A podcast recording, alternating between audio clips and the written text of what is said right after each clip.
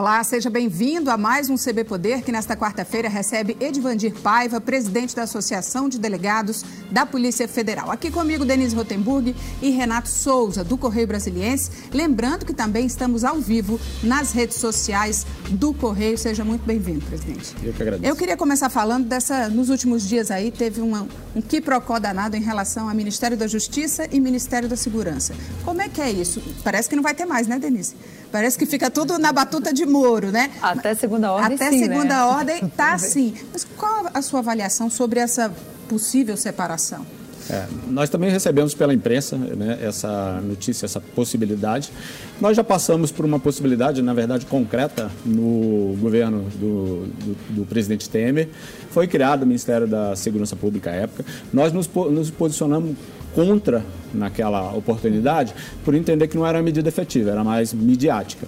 Uhum. E aí foi criado e nós passamos por uma experiência, naquele momento, positiva. Só que eu não sei dizer se foi positivo porque um ministro, Jungmann, era um ministro bastante articulado e uhum. conhecia a matéria, tinha uma capacidade de diálogo grande, ou se foi por causa da criação de uma nova estrutura. Então, é, para a PF, enfim, concluindo, para a PF o que importa é que a polícia tenha recursos e tenha liberdade para atuar. Nós poderíamos estar ligados ao Ministério da, eh, da, Saúde, da Saúde, por exemplo, se tivéssemos garantias é, de que temos liberdade para atuar em investimentos. Agora, vai ter essa, essa autonomia da Polícia Federal? A senhora acredita que ela vem? Porque é. existem projetos para isso já há muito tempo, né? Mas essa autonomia fala-se muito, mas nada saiu do papel ainda. A, a senhora acredita que é possível? A gente espera que pelo menos em algum nível tenha. Se, por exemplo, nós tivéssemos ao menos a, o mandato para o diretor-geral, muitas dessas discussões, ah, vamos criar um novo ministério, eles estão criando um ministério para mudar o diretor-geral, nós teríamos uma garantia de um mandato. Eu costumo sempre dar o exemplo da PGR. A PGR teve mudança de comando exatamente no momento em que um PGR denunciava o presidente da República. Não há nada mais delicado que isso e eles uhum. conseguiram passar com relativa facilidade. Na Polícia Federal, a cada momento que se fala que vai mudar alguma coisa, é um, um rebuliço. Na Polícia Federal, a gente viu que teve um diretor-geral que ficou sete anos, que foi o Leandro Daiello. E agora a gente tem ventilando-se aí no governo mais uma troca da Polícia Federal. O Maurício Valeixo deixaria o comando da corporação. E seria ruim? A categoria aceitaria essa troca agora ou não? Olha, é muito difícil é, ficarmos nos posicionando contra uma prerrogativa do presidente da República. É, infelizmente, como não tem mandato, não tem certos níveis de autonomia, o, o presidente pode modificar mesmo o, o, o diretor-geral. Eu, como presidente da DPF, estou indo já para o terceiro ano, eu já estou no terceiro diretor-geral da polícia. Se mudar de novo, será o quarto diretor-geral da polícia. É óbvio que mudanças a todo momento prejudicam qualquer empresa, imagina uma instituição do tamanho da Polícia Federal. Então, é, prejudica, mas está previsto legalmente e nós não podemos tirar uma prerrogativa do presidente da República. Espero que eles sempre escolham nomes, e o nome que sentar naquela cadeira lá do nono andar do Máscara Negra, ele vai ter de sentar lá sabendo que vai ter que proteger a instituição de interferências político-partidárias e terá que fazer a instituição funcionar com recursos. Uhum. Se, não, se não o fizer, com certeza não vai ter aprovação dos durante, delegados de Polícia Federal. Durante esse ano agora do governo Bolsonaro, é, o que, que, vocês sentiram nisso? Você falou agora que foram várias trocas também. Uhum. É, Está existindo isso, essa, essa interferência? Está tendo uma tentativa de interferência político-partidária ou não? não durante o, o, o, mandato do presidente, é um só, que é o doutor Valeixo. Uhum. Né?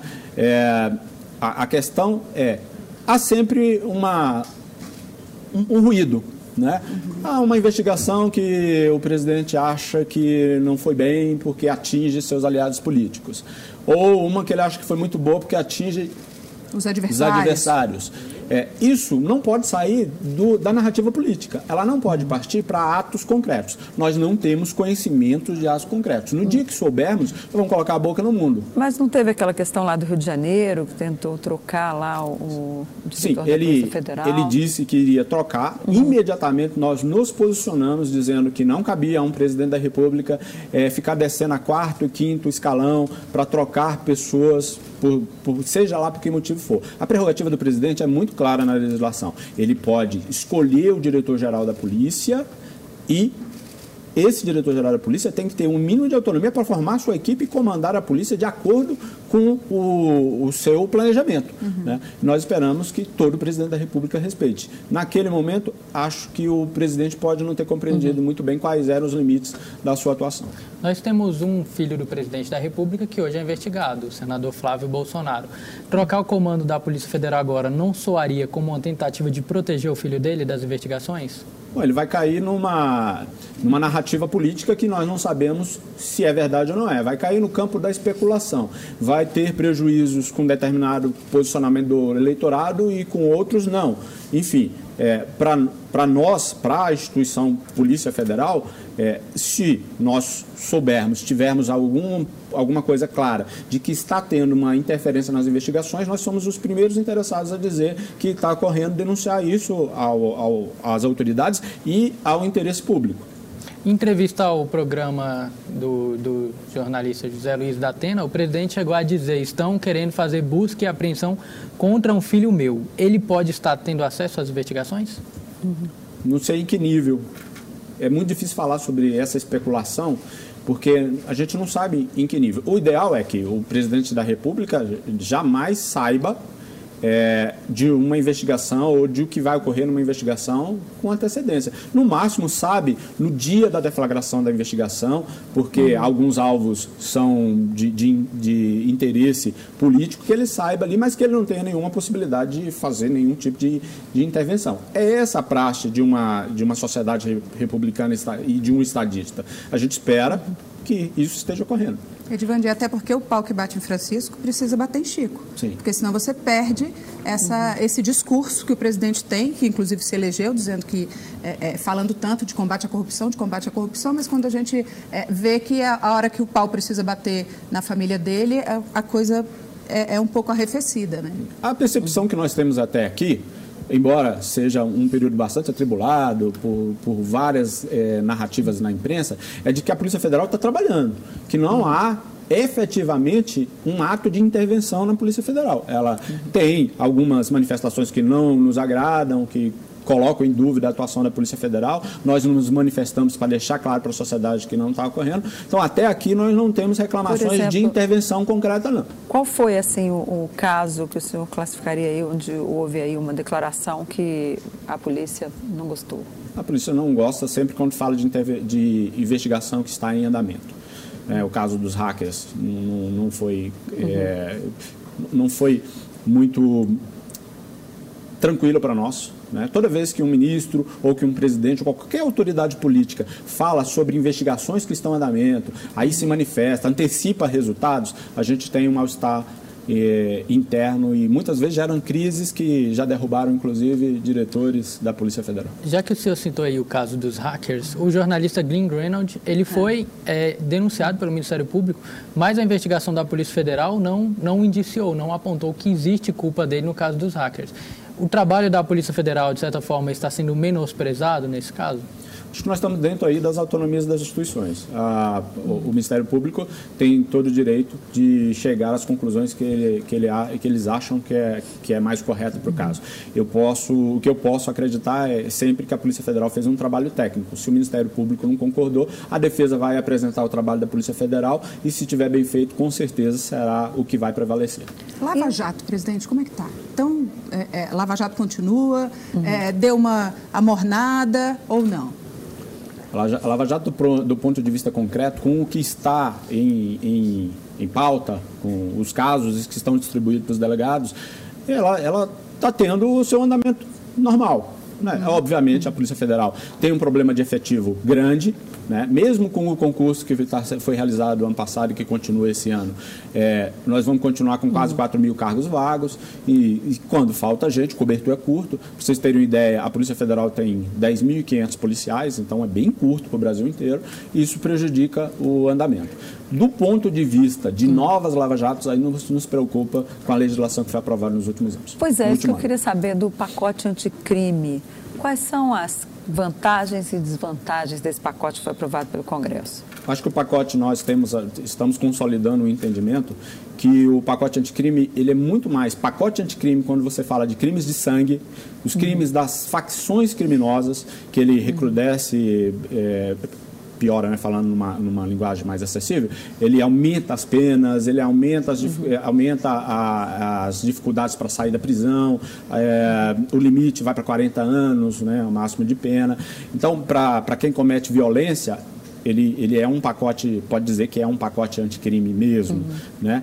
É, e isso é bom para a sociedade. Por outro lado, a, a parte do colarinho branco foi um retrocesso. Ele aliviou para os corruptos? Eu acho que ele dificulta muito mais agora é, pegar o, o, o, mais alto nível do colarinho branco, do, do, da corrupção e da lavagem de dinheiro. Por quê?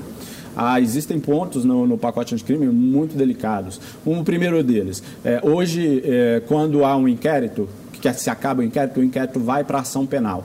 E as partes não precisam levar, o juiz tem acesso a tudo que foi produzido na investigação. Uhum. A partir de agora não vai ter mais, ele só vai ter acesso ao que as partes levarem.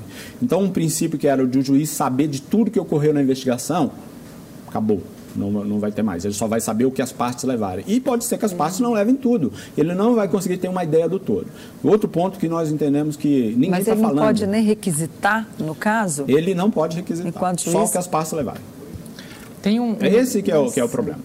E, e outro, outro ponto que estão falando muito de juízes de garantias, é óbvio que o judiciário não está bem preparado para o juiz de garantias nesse momento, mas ele pode fazer isso até em curto prazo. O juiz de garantias é um controle interessante para a uhum. investigação, é um conceito interessante e que, e que é, coíbe que o juiz se apaixone pela investigação. É essa a palavra que nós utilizamos muito. Né? Mas não estão falando, por exemplo, do acordo de não persecução penal.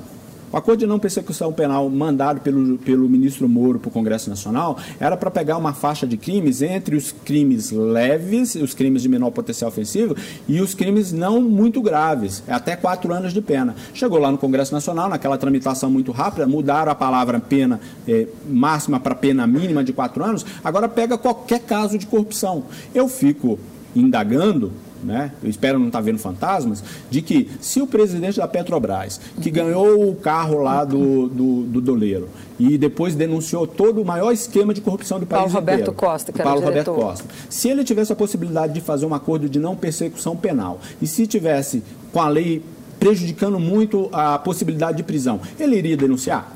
Só, só para explicar então para o público mais ou menos, o acordo de persecução penal é quando o réu ele confessa o crime e aí ele pode ter a pena reduzida.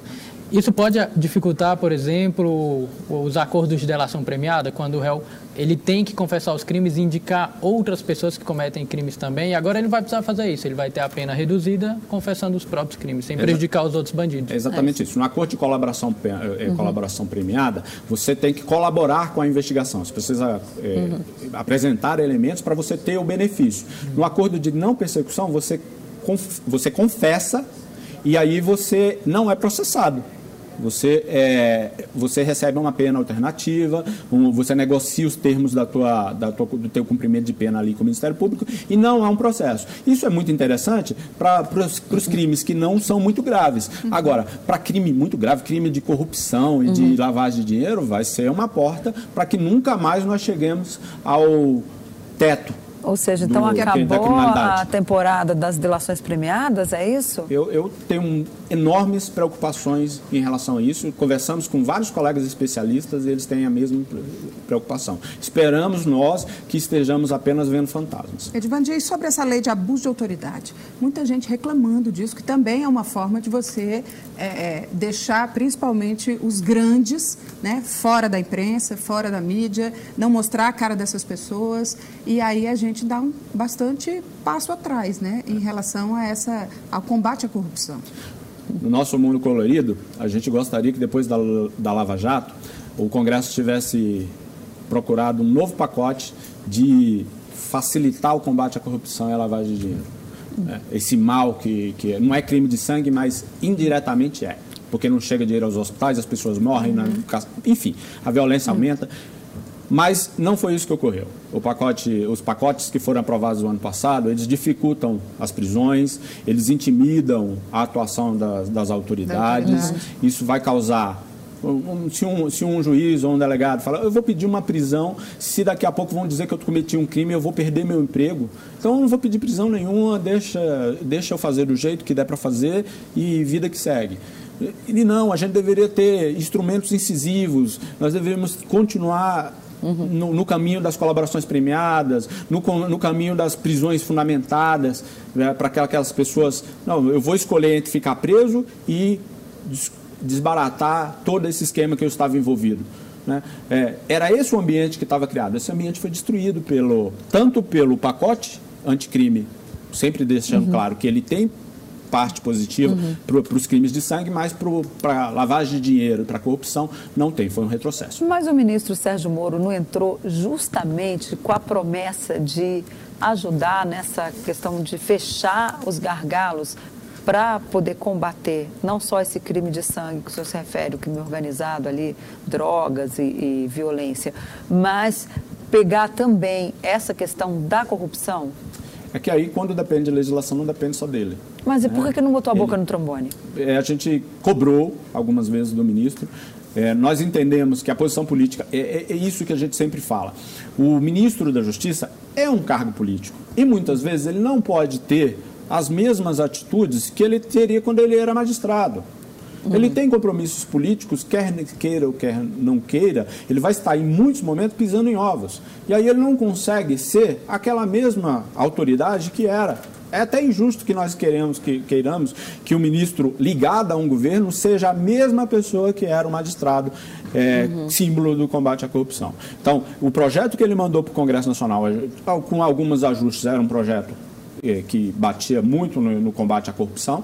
É, ele foi, teve mudanças uhum. importantes no Congresso Nacional e o que veio, no nosso entendimento, foi um, um retrocesso nessa parte de combate à, à criminalidade. Agora não dá para fazer como se fez na época da lei da ficha limpa, que houve uma pressão popular com abaixo assinado, as pessoas iam para o Congresso, faziam manifestação ali na frente, pedindo a legislação que os parlamentares não queriam. Não dá para repetir isso com essa questão da, da pena aí para o acordo de persecução penal? Vamos, é, o que, sabe, Denise, o que eu fico, estou um pouquinho até assustado é que hum. ninguém fala disso. Só se fala de juiz de garantias, eu acho que foi no foco do juiz de garantias, porque talvez é mais fácil da sociedade entender, e só uhum. se falou desse ponto. O próprio ministro só falou mais desse ponto, ele não falou de outros pontos. Talvez ele acredite que vai conseguir, de alguma forma, as coisas vão conseguir se resolver uhum. na parte do acordo de não persecução penal. Mas o que nós vemos é uma facilitação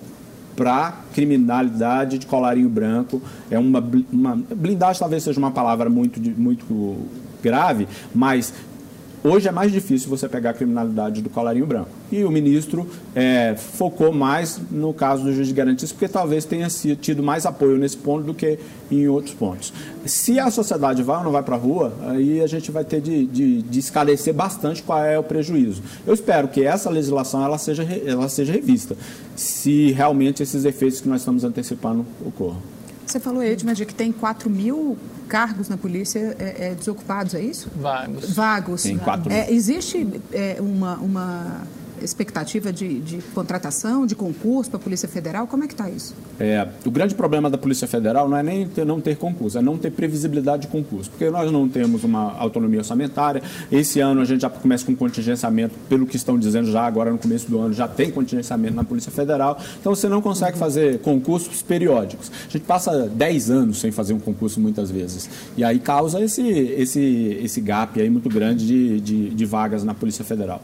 Então, é, se a gente não conseguir uma estabilidade, uma estabilidade orçamentária, nós vamos viver sempre esse problema. A perspectiva de, de que o governo diz é que está com problema fiscal. Então, uhum. será que vai ter? É, uhum. Espero que tenha. Espero que façam os concursos e espero mais ainda que nós consigamos garantir na legislação um nível de autonomia para a Polícia Federal que a gente consiga programar concursos de acordo com a possibilidade orçamentária. Ok, vimos... vamos fazer um break? Nós vamos fazer um break. Renatinha, a gente já volta. É um minutinho só. Hoje o CB Poder recebe Edvandir Paiva, da Associação de Delegados da Polícia Federal. A gente volta já.